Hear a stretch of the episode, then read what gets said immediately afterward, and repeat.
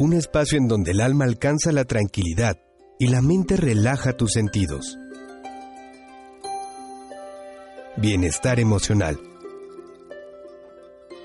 Un lugar para encontrar el equilibrio con la doctora Miroslava Ramírez.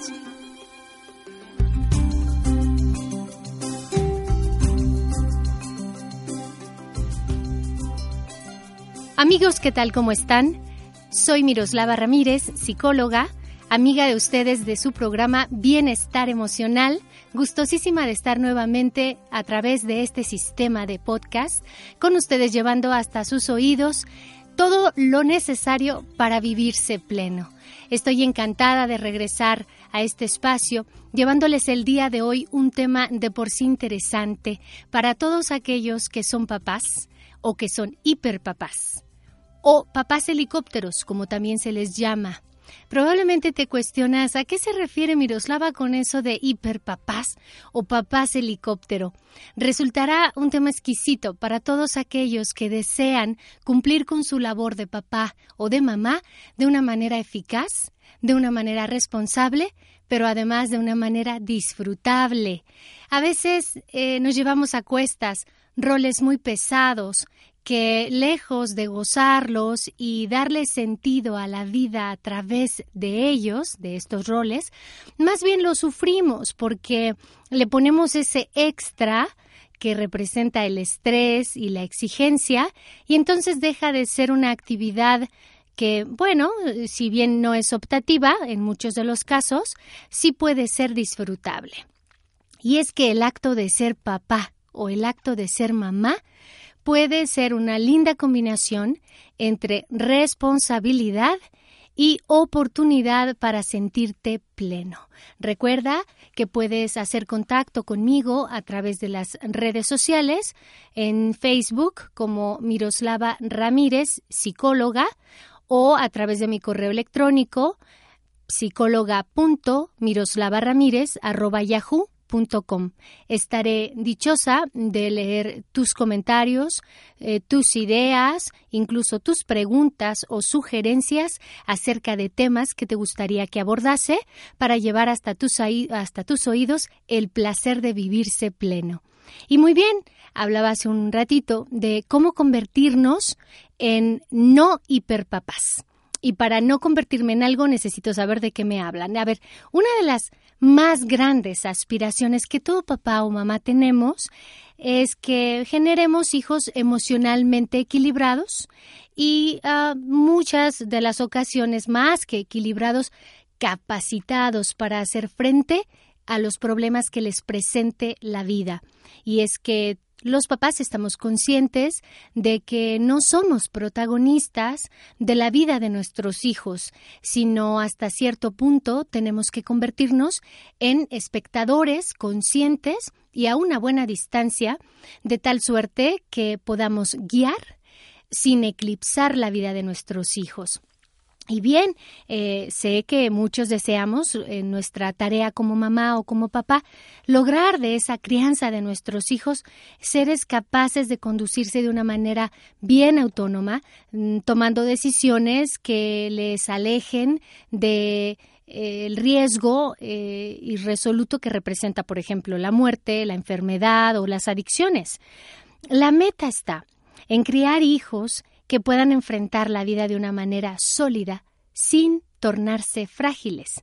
Y es que hoy día tenemos una generación mm, fragilizada ante los retos y lo que hacen muchos jóvenes o muchos adolescentes, incluso muchos niños, eh, ante la perspectiva de un desafío tan sencillo como arreglar su cuarto, tan simple como hacer sus tareas diarias o tan aparentemente mm, relajado como cuidar su salud física haciendo ejercicio o cuidando su cuerpo. Y al ser tareas mm, tan básicas nos vemos en la consulta ante un número bastante alto de consultas en donde los padres van a contarnos que se sienten atribulados porque sus hijos no logran cumplir sus metas, no se ve que les dé sentido el cumplir con las tareas que la edad les amerita. Y bien, eh, la primera cuestionante es ¿qué es lo que tú estás haciendo al respecto? Muchas mamás nos dicen, mira, la verdad, mm, lo que yo hago al ver su cuarto hecho un desastre es llamarle a la muchacha que me ayuda y hacer esto eh, brillar en cuanto sea posible. O de otra manera, simplemente lo hago yo misma, yo recojo su ropa y me encargo de dejárselo nítido para que cuando llegue le pida que lo deje así la próxima vez. Y esa próxima vez nunca sucede, ¿no?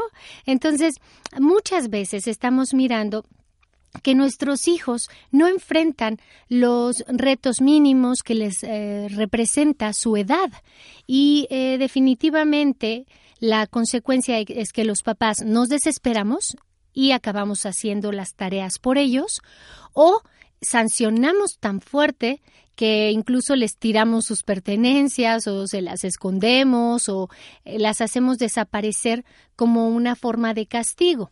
Habría que preguntarnos si el castigo lleva a la toma de conciencia, si el castigo es la vía para generar esos seres humanos autónomos, capacitados, para poder no postergar, sino ejecutar las tareas que la edad les amerita. muchos niños hoy día son víctimas de sus propios padres al ser cuidados de manera equivocada o de manera excesiva. A veces les comento a mis pacientes obsesivas por eh, la nitidez, la estructura y el orden, que parecen estas pequeñas antenas parabólicas eh, ancladas al hombro de sus hijos eh, y que al mínimo error está un zumbido que dice cuidado, ¿no? Nos convertimos en, en el segundo cerebro de nuestros hijos, inhabilitando su propia mente. Muchas veces los papás hemos em, convertido a nuestros hijos en súbditos, subordinados, sin carácter y hoy día ya ni siquiera se revelan ante nuestras instrucciones porque hemos encontrado una seductora manera de manipular su voluntad sin que éstos repliquen, porque bien abundamos en las justificaciones y ellos con tal de no incursionar en una batalla que dure dos horas, nos dan la razón. Y esto aparentemente nos hace sentir como padres escuchados. Cuando tras bambalinas eh, los jóvenes dicen cosas como, la verdad yo ni le estaba poniendo ya atención al rollo, ¿no? Eh, esta parte nos debe llevar a la reflexión como papás y mamás a que a veces nuestros hijos se están convirtiendo en víctimas de nosotros mismos. Esto quiere decir que mm, de manera errada estamos incursionando en una instrucción obsoleta. No está sirviendo. Al ser sobreprotegidos por sus padres, eh, los chicos inhabilitan esta resolución de problemas, generando con esto que su personalidad sea débil y que se rompa ante la sensación, ¿eh? la mera sensación, ya ni siquiera ante un verdadero problema, de tener que tomar una decisión, por ejemplo, como decir no, no fumo, gracias, o no, yo no me drogo, pásala, ¿no? O como anticiparse a no participar en una situación de riesgo cualquiera, como una travesura delincuente, como robarte un refresco de la tienda o como ah, robarte una playera en una tienda, ¿no? Entonces, esta clase de, de cosas que en el consultorio hemos escuchado que los chicos empiezan a enfrentar y que son parte de la preocupación de todo papá y todo mamá responsable. Y definitivamente esto es algo que nos ocupa. Seguramente este programa te será de utilidad para que puedas poner atención. Tú podrías estar dentro de la desafortunada tipología de un hiperpapá o de un papá helicóptero. Al saturar de atención a tu hijo o hija o al facilitar todo el entorno de su vida, haciendo por él o por ella cosas que podría hacer por sí misma. Toma nota de las siguientes, em, de los siguientes signos, de los siguientes síntomas del papá o mamá que está atrapada en sus miedos a que su hijo sufra o a que le pase algo malo y, y que a causa de este miedo profundo que él o ella experimenta no le permite que pase nada. Y así como decía la película, un fragmento de la película de Nemo, si alguien la recuerda, hay una escena en donde las tortugas hablan con, con, el padre de Nemo y le dicen precisamente que lo deje fluir. Y él le dice, no, ¿cómo están tan tranquilos? Algo le puede pasar a mi hijo. Y ella contesta, en efecto, deja que algo pase en su vida. Si no, no pasará nada. Y hay mucho eco en esas simples palabras, pero mm, esto me hace pensar en aquellos papás que con el afán de que no le pase nada a sus hijos, en efecto logran que su vida esté vacía, ausente de logros, porque jamás tomó riesgos. Y si bien no estamos eh, pretendiendo riesgos que pongan eh, su vida eh, en, el borde, ¿no? O, que transgredan un proyecto académico. No, estamos hablando del riesgo de asumir las actividades del día a día y poder hacer frente a todo esto que ocurra de una manera eficaz. La parte de ser papá y mamá mm, toma tiempo, eh, la ruta tomará tiempo también. Pensemos entonces en esta metáfora hermosa del barco que puede anclarse a la orilla del mar y no correr ningún riesgo y en efecto mm, permanecer así intacto mucho tiempo. Mas hay que preguntarnos, ¿fue para eso construido? ¿Esa es la misión del barco? No, el barco fue construido para navegar para estar en el mar, en su chamba. Eh, definitivamente que eh, los hijos tienen un proyecto de vida y podrían mantenerse a salvo en casa, en una esferita de cristal, pero no lograrían, y no lograrías tú, sentir el placer de verlos en plenitud, creciendo, enfrentando obstáculos, dándole sentido a la vida, proponiendo, saltando, experimentando, desarrollándose. Eh, toma nota de los siguientes entonces síntomas del papá que está sujeto a estos miedos y que pretende que su hijo sea ese barco anclado a la orilla en donde no pasa nada. A ver, tu hijo acaba por no tener una vida propia si te mantienes en esta línea pues definitivamente tú te estás encargando de enfrentar la vida por él, de arriesgarte por él, de decidir por él, de incomodarte por él. Y como resultado tenemos a un hijo que ve los pequeños retos como gigantescos monstruos en tercera dimensión. Un niño apabullado cuando se le da la oportunidad de elegir no sabe qué hacer, mira a su compañero de al lado o te pregunta cuál escogeré o a dónde me inscribiré, ¿verdad? Congelado en su interacción social, cuando se ve alejado de sus figuras paternas y miedoso de ser el mismo, pues cuando sus papás le resuelven hasta el llanto, él no conoce sus límites, ni sabe de qué es capaz. Al cabo sus papás siempre se encargan, incluso de adivinar lo que al pequeño le hace falta, tomando siempre la delantera en voz alta, sin permitir que el niño sea el protagonista de su propia vida. Hay papás que hasta se expresan en plural, ¿no es cierto? Cuando se refieren a las cosas de su hijo dicen cosas como eh, estamos haciendo la tarea, nos vemos más tarde o eh, híjole, no podemos ir el sábado porque estamos en, examen, en, semana de exámenes, o eh, no nos cae bien el maestro de inglés, cosas así, en donde finalmente el papá está implicando que es a dúo la tarea y no de una manera individual.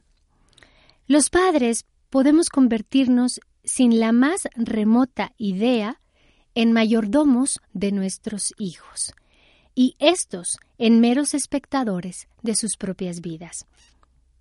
Y al rato nos preguntamos, eh, doctora, ¿cómo es posible que no me haga caso? ¿Cómo es posible que no tiene como esta intención de salir adelante, de, de terminar una tarea? ¿Cómo es posible que caminando por la calle casi lo atropellan? Si no es que lo jalo y lo salvo de la situación. La respuesta está precisamente en la pregunta.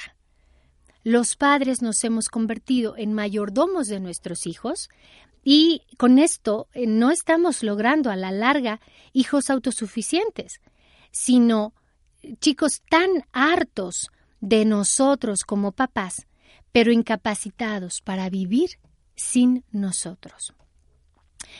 Tal vez te preguntes, ¿cómo me convertí en este hiperpapá? ¿Cómo es que me, me metí en esta camisa de fuerza?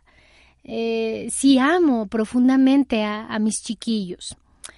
Mira, mm, la vida de hoy nos llena de miedos, tanto a grandes como a chicos, pero particularmente nuestra generación de papás, los 40 o 50, eh, se eh, están caracterizando por personas ansiosas, perfeccionistas, personas que siempre están deprisa, que coleccionan grados de estudios, que pasan muy poco tiempo de descanso y largas ausencias del hogar, que están muy interesados en producir y un poco menos interesados en el ser.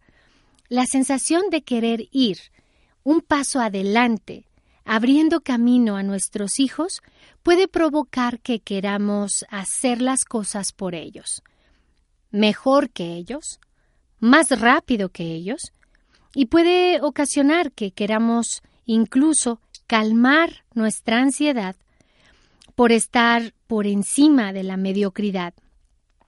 Eh, nos preocupa mucho eh, carecer de eh, flujo efectivo, nos preocupa mucho eh, no estar a la vanguardia en tecnología, nos preocupa mucho pagar la hipoteca. Eh, no sé, vivimos una era donde la situación de crisis económica y social nos aumenta la angustia del qué va a pasar después. Y muchas veces ahogamos esta angustia urgiendo a nuestros hijos o queriendo hacer de ellos modelitos impecables de personas eh, que saben jugar golf, que ganan torneos de tenis, que hablan tres idiomas, tocan dos instrumentos. Y entonces son eh, chicos ocupados prácticamente todo el día con muy poco tiempo para reflexionar y para estar lo que se llama, eh, lo que los, los orientales llaman, el vacío fértil, que es ese momento de aparente inactividad en donde logramos estar en contacto con nuestra alma, con nuestra respiración y con esta parte de nuestro ser que nos hace aterrizar el aquí y el ahora. La sensación de querer entonces hijos bien formados, hijos impecables, en ocasiones, sin pensarlo, puede estar aplastando los derechos de nuestros infantes y nuestros adolescentes. ¿Cómo superar el vicio de la hiperparentalidad? ¿Cómo dejar de ser un papá helicóptero? Lo primero que tenemos que hacer, amigos míos, es identificar nuestros propios temores adultos. Y esto mm, no lo hace cualquiera porque requiere de mucho valor y de mucha disposición. Mm, y a veces encontramos más fácil distraernos en algo exterior que en dar respuesta a preguntas como estas. ¿A qué le temo? Entonces, dediquémonos a eso. De esta manera evitaremos lastimar a nuestros hijos con la sobreprotección. En un segundo momento, no desacredites las normas o actitudes de los profesores de tus hijos. Eh, si bien vivimos una época eh, de altísimas transgresiones al ser humano y en donde incluso algunas autoridades pueden eh, sobrepasar los límites que les da su rol, también es cierto que el anular la visión o la autoridad de un maestro fragiliza la personalidad de nuestros hijos. Es importante que estimulemos el respeto a la autoridad que representa un maestro. No desacreditemos las normas y permitamos que nuestros hijos desarrollen las estrategias para coincidir y empatizar con sus autoridades, con sus padres, con sus maestros. Mm, otro, otro consejo importante en esto de cómo superar el vicio de la hiperparentalidad, cómo dejar de ser padres excesivamente preocupados y acaparando, eclipsando la vida de nuestros hijos. Bueno, no lo hagas creer en que el mundo está hecho a su medida. Pues cuando el chico repare en la verdad, resultará insoportable vivir su vida.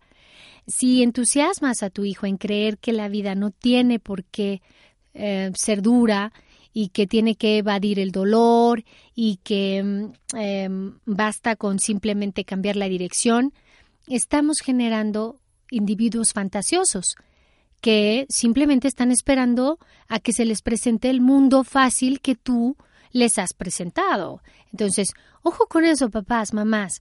Muchas de mis consultas tienen que ver con papás que, que van a presentarme a hijos sin voluntad, a hijos eh, abúlicos que no hacen más que pasar las tardes frente al televisor o escuchando música y que eh, sus músculos están casi atrofiados por la inactividad física, papás sumamente preocupados por esta situación y que bueno, cuando vamos indagando en la dinámica familiar, nos damos cuenta de que les estamos apartando de enfrentar retos como seguir un horario, como usar el transporte público. Este es un gran fenómeno.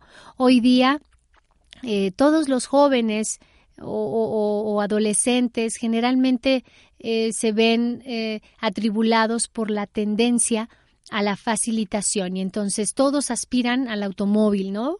O todos aspiran a, formas más menos eh, eh, convencionales de, eh, de esfuerzo.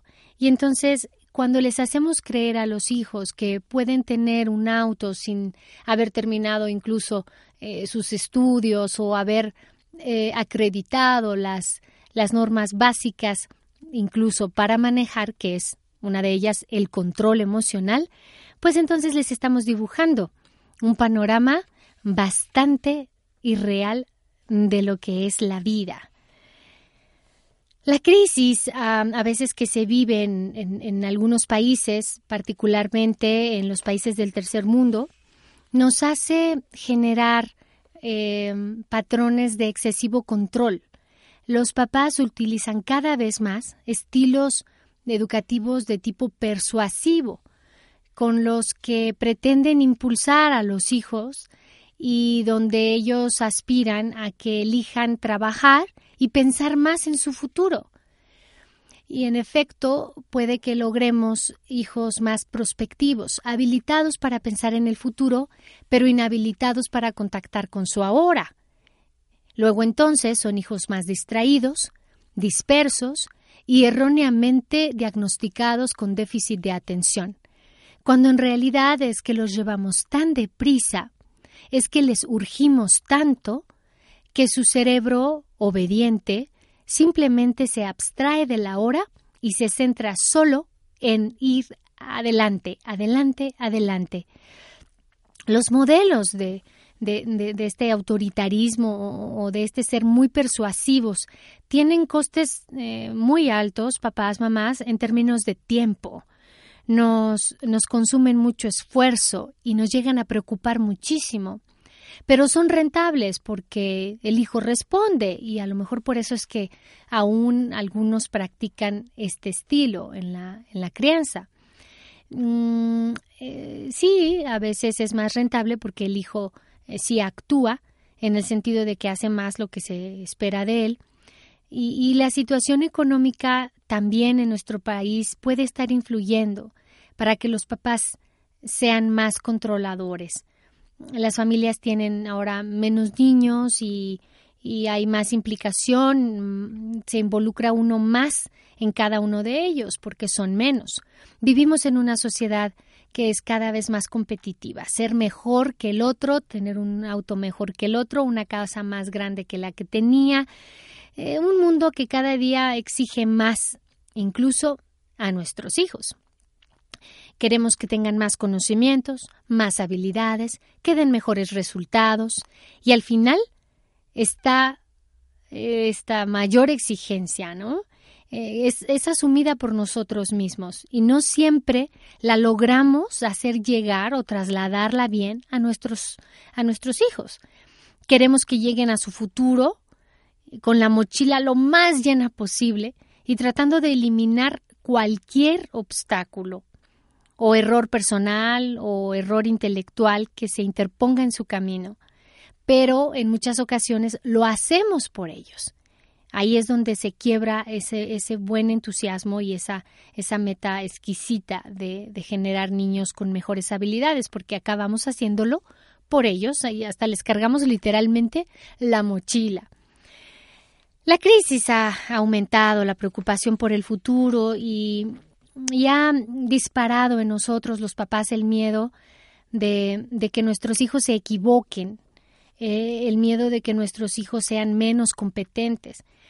Pero fíjense que a veces no ponemos suficiente atención a las competencias emocionales y entonces olvidamos que estamos generando niños inseguros, ¿sí? Los padres están para ayudar a caminar a los hijos, no para convertirse en las piernas de sus hijos. Yo, les pregunto esto a mis pacientes papás en la consulta y yo les digo, ¿qué es mejor? ¿Que tu hijo de nueve años apruebe el trimestre de matemáticas o que aprenda a no cumplir con sus responsabilidades que al no cumplir con sus responsabilidades tiene una determinada consecuencia que él tendrá que enfrentar. Y no una consecuencia contigo como papá, una consecuencia consigo mismo al no experimentar esa exquisita sensación de lograr algo. En cada momento del crecimiento de un ser humano, éste debe pelear por sus propias batallas y a veces los papás nos interponemos eh, en estas batallas que tienen que luchar con sus propios recursos. Como papá y mamá, debo darme cuenta de que no ayudo a mi hijo dándole la solución, sino prestándole un apoyo desde afuera. Si en la adolescencia los chicos no toman decisiones, nunca tomarán la iniciativa y esto producirá disfunciones sociales y académicas tremendas en todos los niveles. Y entonces tendrás un hijo que es fácilmente influenciable porque no tiene iniciativa, no hay liderazgo de su propia vida. Entonces, papi, mami, date cuenta que en esta lucha por hacer bien tu trabajo, tienes que empezar a encargarte de ti. No le des a tu hijo todo lo que te solicita. Llévalo a experimentar una razonable cantidad de frustración. Esto seguramente lo llevará a la búsqueda, a la búsqueda de soluciones y finalmente al desarrollo pleno de sus capacidades para lograr enfrentarse a la vida cuando tú ya no estés a su lado. Disponte para tomar tú mismo, papá, tú mismo, mamá, un descanso. Recuerda que un papá relajado es un o una mamá relajada es, es un, un padre que influye, que participa, que es capaz de promover en su hijo una actitud receptiva. En cambio, un papá tenso, ansioso, preocupado, estresado, aleja en vez de influir. Hay cosas que son optativas y otras que simplemente debes decidir por ellos sin dudas, sin titubeos. El ser terminante da seguridad a tus pequeños. No necesitas abundar en largos periodos de charla con ellos si en cada oportunidad le acompañas en el momento indicado. Por eso es importante estar presente. No existe una verdadera relación si no existe una comunicación directa. No lo salves de pequeños retos. Deja a tu hijo asumir sus desafíos guardando tú cierta distancia. Goza, goza por primera vez de ser padre de ese hijo adolescente, de ser mamá de esa eh, belleza de ocho años, sin sobreexigirte, disfrutando la trayectoria, confiando, pero a una razonable distancia en tu hijo. No quieres parecer esa antena parabólica atada al hombro de tu hijo. Tú sabrás cuando en realidad te necesite al lado y él sabrá pedir tu ayuda si te sientes cerca. Recuerda, no podrás eximirlos de sufrimiento. Este está implicado en todos los que vivimos. Vivir implica superar retos. Pero sí podrás estar ahí para acompañarlo a transitar por estos retos y acompañarlo en todo lo que experimente, en toda esa gama de emociones que puede experimentar al intentar crecer. No existen los hijos perfectos. No te pierdas en exigir un modelito de, de hijo, pero sí puedes celebrar con él que es único, que es especial, que tiene un ritmo particular para atreverse a hacer las cosas. Mantente atento tus afectos siempre serán su mejor aliento en tiempos difíciles y será lo que busquen al regresar siempre a casa. Voy a despedirme de este contacto contigo dejándote esta frase del reconocido José Gómez del Campo, que puede llevarte a cerrar perfectamente la idea de qué es un hiperpapá y cómo puedo cambiar esta ideología para generar hijos fuertes y no frágiles, hijos determinados en cumplir y ejecutar una, una tarea e hijos experimentando constantemente sensaciones de logro. Aquí va. El maestro joven enseña todo lo que sabe. El maestro maduro enseña todo lo que le interesa. El maestro sabio enseña aquello que su discípulo necesita. Pero más aún, el más sabio de todos deja que el otro aprenda. Que tengas una experiencia hermosa al reconocer en ti áreas de oportunidad. Soy la doctora Miroslava Ramírez, psicóloga. Puedes contactarme a través de las redes sociales como psicóloga.miroslava Ramírez arroba yahoo.com o a mi Facebook que es Miroslava Ramírez, psicóloga. Gracias, hasta muy pronto.